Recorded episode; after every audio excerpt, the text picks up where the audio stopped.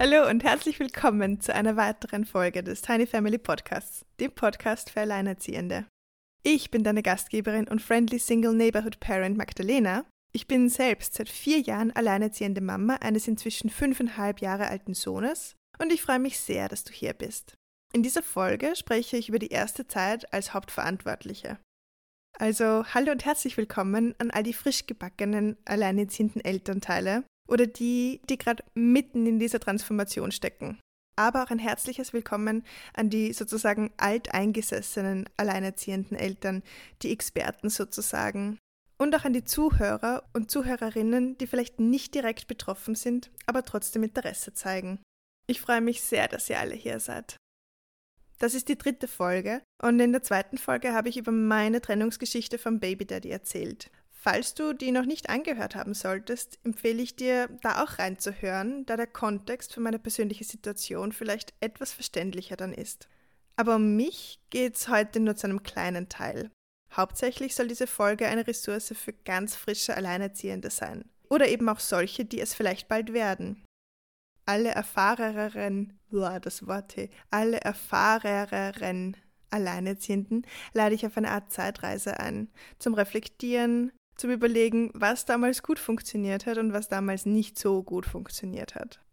Und alle anderen dürfen sich in eine andere Realität begeben. Und ich hoffe natürlich auch, dass diese Folge für mehr Verständnis in der Gesellschaft sorgen kann. Einige von euch haben ihre Ressourcen ein paar Tage zuvor auf Instagram geteilt und auch diese habe ich natürlich inkludiert. An dieser Stelle ein ganz großes Danke an euch für Engagement. Also, ohne uns jetzt weiter aufhalten zu wollen, lasst uns zum Kern der Sache kommen. Ich präsentiere euch die Folge Liebe frischgebackene Alleinerziehende. Let's go!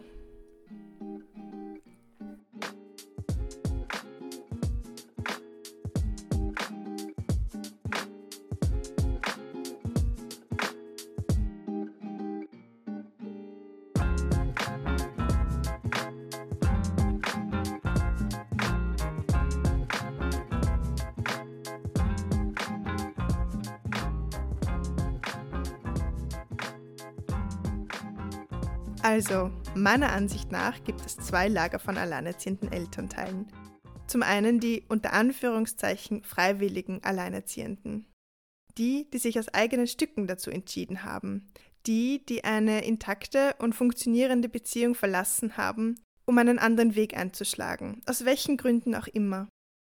Die, die sich ohne Partner für die Elternschaft entschieden haben. Dazu zähle ich natürlich auch die, die sich für Pflege- und Adoptivkinder entschieden haben.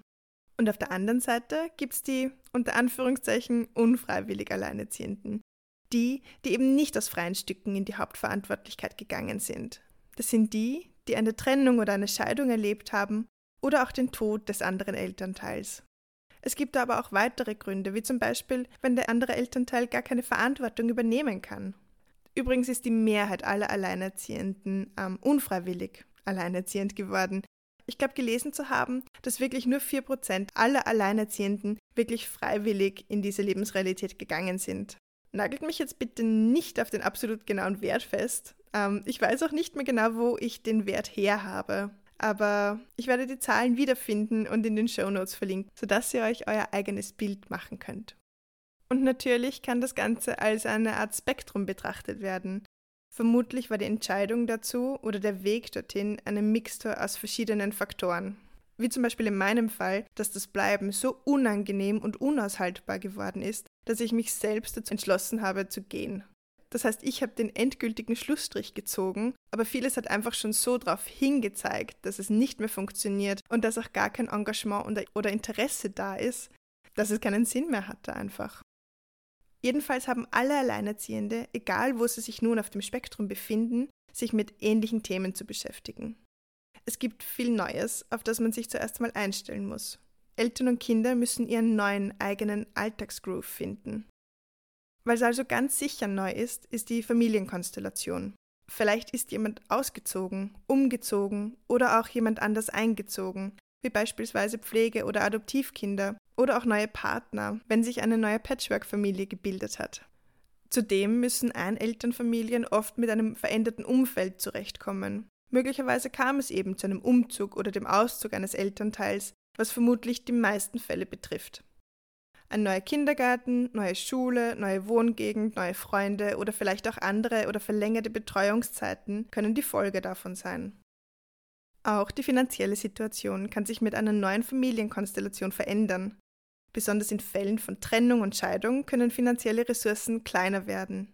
Vielleicht müssen plötzlich zwei Zuhause, zwei Autos, zweimal Kleidung und Spielsachen für die Kinder finanziert werden, genauso wie verschiedene Public Transports oder Ausflüge. Wo früher zwei Gehälter zur Verfügung standen, fällt nun vielleicht eines gänzlich oder teilweise aus. Und die Ausgaben für das Leben mit Nachwuchs strapazieren die eigenen Einnahmen umso mehr. Diese zusätzlichen Belastungen können sich in Summe leicht bis immens auf das Budget auswirken.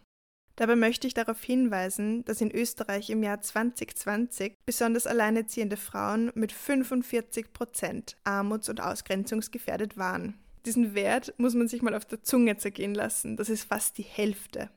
Eine andere Studie fand heraus, dass Trennungs- und Scheidungskinder in Österreich durchschnittlich doppelt so viel kosten wie Kinder aus zwei Elternfamilien einfach weil die Lebenskosten für zwei Wohnorte, mehr Gegenstände, Kleidung, geteilte Ausflüge und eben auch die längeren Betreuungszeiten höher sind. Ich möchte dabei absolut keine Angst schüren, dennoch den Ernst der Lage, besonders für die Elternteile, die die Care-Arbeit übernehmen, klar machen. Ich verlinke euch die zwei Studien in der Beschreibung, damit ihr euch selber ein besseres Bild machen könnt. Zu guter Letzt kann man mit einer veränderten Gefühlslage bis hin zu einem Gefühlschaos rechnen. Die Bandbreite dafür kann weitreichend sein, von Freude und Erleichterung über Wut, Gefühle des Verrats und der Trauer. Dazu kann dann auch die Freude, der Respekt oder auch die Angst vor diesem neuen Lebensabschnitt kommen. Und der alte Lebensabschnitt, der ja zurückgelassen wird, muss reflektiert und oder betrauert werden. Und all diese neuen Eindrücke und Lebensumstände am Anfang dieser neuen Lebensphase sind in Ordnung. Vielen alleinerziehenden Eltern kann aber diese geballte Ladung an neuen Umständen am Anfang ziemlich Energie abverlangen und es braucht Zeit, sich in der neuen Situation zurechtzufinden. Bei mir war das damals nach der Trennung und ganz besonders nach dem Umzug in unsere eigene Wohnung so, dass ich langsam in eine kleine persönliche Krise schlitterte. Ich war eine junge, alleinerziehende Mama und ich bin ein Mensch, der Gesellschaft liebt. Und da bin ich nun gesessen Growing Pains and All, überall zwickt und piekt und ich wusste gar nicht, wo ich anfangen sollte, die Baustellen aufzuräumen oder auszumisten oder wieder aufzubauen. Retrospektiv betrachtet war ich damals extrem überfordert.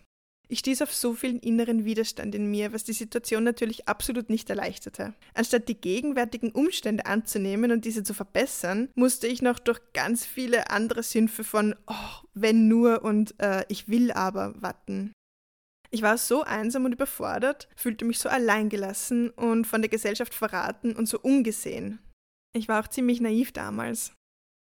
Es würde ein knappes Jahr dauern, bis ich wirklich Veränderungen implementieren konnte und sich diese dann auch in meinem Leben umschlugen. Ich war damals auf der Suche nach Menschen, welche mir sagten, dass es leichter werden würde, die mir Tipps und Ansichten zur Verfügung stellten, um besser mit solchen Situationen umzugehen, ihre Erfahrung und Empathie geteilt hätten, diese Folge ist für alle jungen alleinerziehenden Elternteile, die auch dieses bisschen an Liebe brauchen. Ich habe nun insgesamt elf Punkte gesammelt, elf Ratschläge, um Eltern zu helfen, in der neuen Lebenssituation besser zurechtzukommen. Erstens, mach eine Bestandsaufnahme. Das kannst du nicht nur vor Silvester machen, um Neujahrsvorsätze zu finden, sondern ist auch viel regelmäßiger möglich. Manche Fragen erübrigen sich vielleicht nach einer Weile oder poppen erst später wieder auf und andere wirst du jedes Mal anders beantworten. Du kannst es wirklich einplanen und beispielsweise im Quartal oder monatlich reflektieren, was an eurer Lebenssituation gut läuft oder eher Änderungsbedarf hat. Ich persönlich mache das heute noch und immer sehr bedürfnisorientiert. Also wenn unser Leben sich gerade sehr anstrengend oder schwer anfühlt. Die Fragen, die mir dazu eingefallen sind, erstens, wie geht's mir? Was funktioniert gut für mich und wo habe ich Schwierigkeiten? Wie geht es mir gefühlstechnisch in unserem Alltag? Habe ich Ängste? Was sind meine Sorgen, Hoffnungen und Wünsche? Gibt es Glaubenssätze, die mich in meiner aktuellen Situation vom Wachsen abhalten? Bei mir war das der Glaubenssatz, ich bin nicht komplett ohne einen Partner und wir sind keine komplette Familie. Und dieser Glaubenssatz hat mich ewig lang begleitet. Zweitens, wie geht es meinem Kind oder meinen Kindern? Womit kommen sie gut zurecht und womit weniger? Was erzählen sie von Betreuungseinrichtungen? Wie verhalten sie sich in Bezug auf den anderen Elternteil? Zeigen sie ihre Freuden? Reden sie über ihre Probleme? Sprechen sie Sorgen oder Ängste aus? Drittens. Wie geht es uns finanziell? Wie schon vorhin angesprochen, kann es zur Veränderung finanzieller Ressourcen kommen. Und ein ehrlicher Blick auf die Finanzen kann extrem hilfreich sein, wenn auch nicht unbedingt angenehm. Aber es kann so viel Unsicherheit ersparen, sich gleich von Anfang an mit dem zur Verfügung stehenden Geld auseinanderzusetzen und die Ausgaben vielleicht anzupassen. Und dieser Punkt geht auch gleich mit dem vierten Punkt einher, nämlich viertens, wie geht es uns in unserer Wohnsituation? Ist unser Zuhause klein oder groß genug? Wohnen wir noch gerne dort? Beispielsweise kann das Zuhause nach dem Auszug eines Elternteils plötzlich viel zu groß sein und somit unendlich viel Arbeit für den verbleibenden Elternteil bedeuten. Oder auch das Gegenteil passieren, nämlich beim Zusammenziehen von Patchwork-Familien oder bei dem Einzug von Pflege- oder Adoptivkindern die Situation plötzlich sehr beengt sein, was den sensiblen Kennenlernprozess natürlich auch beeinflussen kann. Meiner Meinung nach ist unsere Lebensumwelt dazu da, um uns zu unterstützen und nicht umgekehrt, dass wir unser Leben an unsere Wohnsituation anpassen müssen. Je nachdem, wie passend oder unpassend das Zuhause für die neuen Ansprüche ist, kann überlegt werden, ob es noch gut passt oder eben nicht. Zweitens. Lass deine Gefühle zu und lass dir Zeit beim Verarbeiten. Fast schon ein kleiner Widerspruch in sich, aber eben nur fast. Was ich damit meine, ist, dass diese neue Lebenssituation mit so viel Veränderung einhergeht und das Verarbeiten davon und das Eingrooven immer wieder neue Gefühlsprozesse in Gang setzen kann. Möglicherweise kommen diese starken Emotionen dann in den unmöglichsten Momenten zutage. Beispielsweise in anstrengenderen Phasen, wenn jemand krank ist oder mehr Zuwendung oder Pflege braucht, oder ein Kind in einer Wachstumsphase steckt, oder es sich grundsätzlich mal wieder so anfühlt, als könnte man einfach nicht allen Bedürfnissen auf einmal gerecht werden. Und doch ist es gesund und sogar wichtig, diese Gefühle wahrzunehmen und an die Oberfläche zu lassen. Natürlich in einem kontrollierten Weg. Und auf der anderen Seite können solche großen Veränderungen nicht von heute auf morgen verarbeitet und implementiert werden. Es kann Zeit brauchen, um in der neuen Situation anzukommen. Das betrifft nicht nur deine Gefühle, sondern auch die deiner Kinder. Sie sind alle wertig und ihr Wahrnehmen und Verarbeiten dient als guter Nährboden für späteres Wachstum über die gegenwärtige Situation hinaus. Ich persönlich lege großen Wert auf Expertenmeinung. Das heißt nicht, dass man bei jedem Anfall eine größere Gefühlsregung eine Therapiesession ausmachen muss, um sich möglichst wenig selber mit den eigenen Themen auseinandersetzen zu müssen oder zu reflektieren, sondern dass man sich durchaus wertvolle Ansichtsweisen und Tools durch Therapie, Mediation oder Mentoren usw. So zulegen kann, die unterstützend wirken, um mehr im Einklang zu leben und auch die Verantwortung für sich selbst und seinen Nachwuchs übernehmen zu können. Drittens. Zulegen einer neuen Routine. Herzlichen Glückwunsch, du hast bereits das heteronormative Kernfamilienmodell in seinen Grundzügen gesprengt. Nun darfst du auch deinen Alltag kreativ lösen und musst oder darfst dich nicht an diesem Modell festhalten. Denn wenn nur ein Elternteil hauptverantwortlich ist, rennt der Hase einfach anders. Und dabei ist alles erlaubt, was niemanden schadet. Es ist wichtig, dass ihr euren Groove als Familie findet. Ich persönlich habe lange damit gestruggelt, dieses heteronormative Kernfamilienmodell in meinem Kopf loszulassen. Wahnsinnig lange dachte ich mir, dass es doch fein wäre, wenn da noch jemand wäre, der einfach da wäre. Was das aber bewirkt hat, war, dass ich die gegenwärtige Situation nicht so annehmen konnte, wie sie war. Inzwischen kann ich kreative Lösungen für unser Leben finden. Viertens. Zögere nicht, um Hilfe zu bitten. Alleinerziehende Elternteile leisten so, so viel und die schiere Menge an Verantwortungsbereichen kann überwältigend wirken. Ich werde später noch darauf eingehen, aber du selbst bist dein höchstes Gut. You cannot pour from an empty cup. Und ich weiß, der gesellschaftliche Anspruch, dass Eltern und ganz besonders Mamas das ganze Erziehungs- und Arbeitsding alleine schaffen und perfekt machen, ist so hoch. Aber ich gebe dir hiermit die Erlaubnis, dich auf dein Support-System zu stützen, um Hilfe zu bitten und Aufgaben abzugeben besonders wenn dir alles über den Kopf wächst. Vielleicht macht es Sinn für dich, überhaupt einmal zu definieren, wer Teil deines Support-Systems ist und in welcher Hinsicht. Mit wahnsinnig vielen Menschen kann man immer wieder spaßige Zeiten haben. Aber der Kreis verringert sich einfach, wenn es um die Unterstützung in den anstrengenden Zeiten geht. Wir brauchen Menschen, auf die wir uns verlassen können. Ich glaube, ich habe in Folge 1 schon mal davon gesprochen. Zum Support-System zähle ich übrigens auch die Betreuungseinrichtungen für unsere Kinder, die statistisch gesehen von Alleinerziehenden öfters und länger in Anspruch genommen werden. Fünftens To-Do-Listen und Prioritätenlisten. Auch diesen Punkt habe ich bereits in Folge 1 schon erwähnt, also reinhören, falls du es noch nicht gemacht hast. Mein Alltag funktioniert mit Organisation am besten und diese Listen können mir gut helfen, besonders wenn mir alles über den Kopf wächst. Was aber, wenn mich diese To-Do- und Prioritätenlisten noch mehr unter Druck setzen? Ganz den Dreh habe ich selber noch nicht draußen.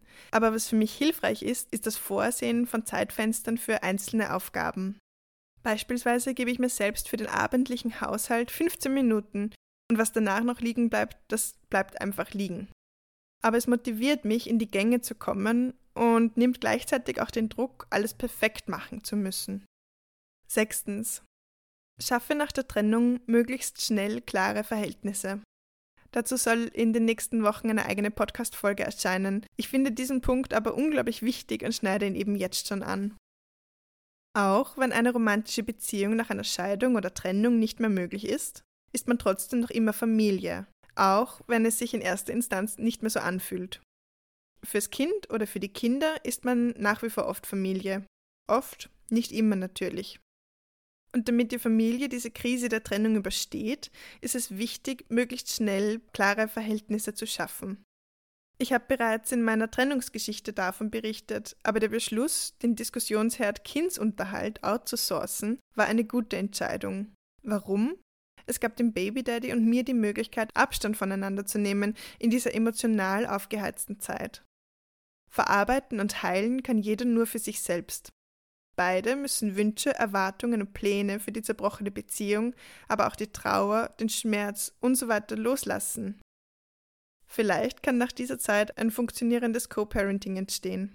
Und ich weiß, wie anstrengend und schmerzhaft es sein kann, seinen eigenen Schmerz außen vor zu lassen. Aber unsere Kinder haben es verdient, nicht in unsere postromantischen Schlammschlachten mit einbezogen zu werden. Siebtens. Alles aufschreiben. Wo wir schon bei postromantischen Schlammschlachten sind. Ein Tipp, den mir eine Sozialarbeiterin vor der Trennung in Bezug auf finanzielle Probleme oder Differenzen gegeben hat und der sich für uns alle als extrem hilfreich herausgestellt hat, war, alles aufzuschreiben. Jeden Kontakt, jede finanzielle Transaktion, jedes Versprechen, das gemacht wurde, alles schrieb ich auf. Für mehr als ein Jahr. Auf der einen Seite half es mir, einen Überblick zu bewahren und für die Versprechen, die gemacht wurden, von beiden Seiten einzustehen. Ich konnte mit dieser Auflistung beim Jugendamt sehr schnell und gut argumentieren, wie genau ich Hilfe brauchte, als es um den Unterhalt ging. Und auf der anderen Seite half es auch dann dem Baby Daddy einmal, als er belegen musste, wie viel nun tatsächlich finanziell für seinen Sohn aufgebracht worden war. Achtens. Der gesellschaftliche Filter. Falls sich Menschen in deinem Umfeld, seien es nun Freunde, Bekannte, Familie oder auch komplett Fremde, aufgrund deiner neuen Lebensrealität komisch, argwöhnisch oder abwertend verhalten, nimm es nicht persönlich. Falls du Freunde in dieser Transition verlierst, weil sie nicht mit deiner neuen Situation oder deinem Schmerz zurechtkommen, liegt es meist nicht an dir. Viele Alleinerziehende berichten von dem ein oder anderen gesellschaftlichen Backlash. Von einigen Personen wird man bemitleidet, als fehlerhaft angesehen oder selbst die Schuld für die eigene Situation zugesprochen. Von anderen wirst du mit Argwohn behandelt. Du musst doch irgendwo fehlerhaft sein. Oder willst du vielleicht den Partner einer anderen Frau ausspannen? Du darfst natürlich selber entscheiden, wie du mit solchen Kommentaren und Ansichtsweisen umgehen möchtest. Meiner Erfahrung nach ist deine Person oder dein Charakter selbst selten der Auslöser dafür, sondern eher das gesellschaftliche Bild auf Alleinerziehende, welches leider noch immer unserer aktuellen Zeit nachhinkt. Egal wie die Gesellschaft dich sieht, du darfst stolz auf dich sein. Du schaffst so viel, auch wenn die Last schwer ist und du immer wieder strauchelst. Auch wenn du die Verantwortung gut trägst, heißt es nicht, dass sie nicht schwer ist. Neuntens. Lass dir Zeit mit neuem Dating. Vielleicht brauchst du gerade einen Großteil deiner emotionalen Kapazitäten und Energie für die Bewältigung deines neuen Alltags. Besonders zu Beginn, wenn vieles noch neu und noch nicht automatisiert ist. Wenn dann der erste Energieschub danach kommt, hast du vielleicht Lust, wieder mal rauszugehen, was vollkommen normal und okay ist. Ein Dating Coach, den ich sehr schätze, er ist, ich glaube, Kanadier, Sean Galanas, ich verlinke euch das Profil in den Show Notes, hat mal gemeint, dass man sich aber erst in ernstes Dating stürzen sollte, wenn man authentische Freude, Neugierde und positive Aufregung verspürt, einen neuen Menschen kennenzulernen. Den Menschen für seine Person spannend und aufregend zu finden und das Gefühl zu haben, sich öffnen zu können und auch zu wollen. Also nicht aus dem eigenen Schmerz oder der Einsamkeit heraus handeln. Falls du aber offen für Casual bist, ist das natürlich auch komplett in Ordnung, was auch immer dir gut tut. Nur sollte das eben davor auch klar kommuniziert werden, wenn du vermeiden möchtest, weitere wertvolle Energiereserven für mögliches Drama zu vergeuden. Zehntens, sei sanft zu dir. Wie schon gesagt, du befindest dich in einer neuen Situation, die dir so einiges abverlangen kann. Die Aufgaben und Verantwortungsbereiche sind gestiegen, während die Zeit, die helfenden Hände und die finanziellen Ressourcen vielleicht vermindert sind. Du bist ein kostbarstes Gut. Diese Zeit muss kein Leerlauf, kein unliebsamer Übergang zwischen Partnerschaften sein. Du darfst jetzt deine Zeit, dein Geld, deine Liebe und alles Positive in dich investieren. Du musst gut auf dich schauen, also lass das emotionale Junkfood weitgehend stehen und widme dich nährenden Situationen. Bash dich nicht selber für deine Fehler, sondern nimm sie lieber an, reflektiere darüber und mach es besser. Und wenn du brauchst, dann hol dir Unterstützung oder Hilfe. Das ist deine Zeit zu verarbeiten, zu heilen, Prozesse in Gang zu setzen, die dich in deinem Leben unterstützen. Du hast gerade wieder die Möglichkeit, eine versprechende Basis für dein weiteres Leben zu legen. Diese Zeit hat großes Potenzial, also schenk dir und deinen Kindern so viel Aufmerksamkeit und Energie wie nur möglich. Es kann nämlich auch einfach mal fein sein, einmal nicht romantische Beziehungsarbeit leisten zu müssen und sich ganz auf sich selbst und die Beziehung zu seinen Kindern konzentrieren zu können. Und last but not least, vergiss nicht, dass du nur ein Elternteil bist. Und ich weiß, die Versuchung ist groß, genauso wie das potenzielle Schuldgefühl, die Aufgabenbereiche beider Elternteile abdecken zu wollen. Gleichzeitig, mit einem Lächeln auf den Lippen, aus dem Handgelenk. Du bist und bleibst nur ein Elternteil. Du darfst den anderen Elternteil in seine Verantwortung ziehen, wenn dieser es nicht selbst tut. Du kannst physisch einfach nicht alle Bedürfnisse deiner Kinder und deines Kindes abdecken. Das ist menschlich als individuelle Person so gut wie unmöglich, besonders wenn du selbst nicht durchdrehen möchtest. Du hast eine Arbeit, einen Haushalt, eine eigene Persönlichkeit und wir Menschen sind soziale Wesen. Unsere Kinder werden so oder so von dem Umfeld, in dem sie leben, beeinflusst. Also darfst du diese Ressource auch guten Gewissens ausschöpfen. So, das waren meine Ratschläge für frisch gebackene alleinerziehende Elternteile.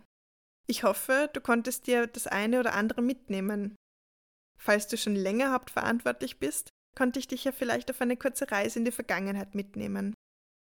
Habe ich was vergessen? Erzähl mal, wie ging es dir zu dieser Zeit? Was hat für dich gut funktioniert und was hat gar nicht funktioniert? Falls dir diese Folge gefallen oder sie dich bewegt hat, dann empfehle sie doch an andere Menschen weiter, die sich für dieses Thema interessieren, besonders an andere Alleinerziehende so dass bald schon jeder einen weiteren Friendly Single Neighborhood Parent in der Nachbarschaft hat. In der nächsten Folge möchte ich meinen Senf zum Thema When Shit Hits the Fan dazugeben. Also, bis nächste Woche. Ich freue mich. Eure Mena. Okay, ciao, Kakao.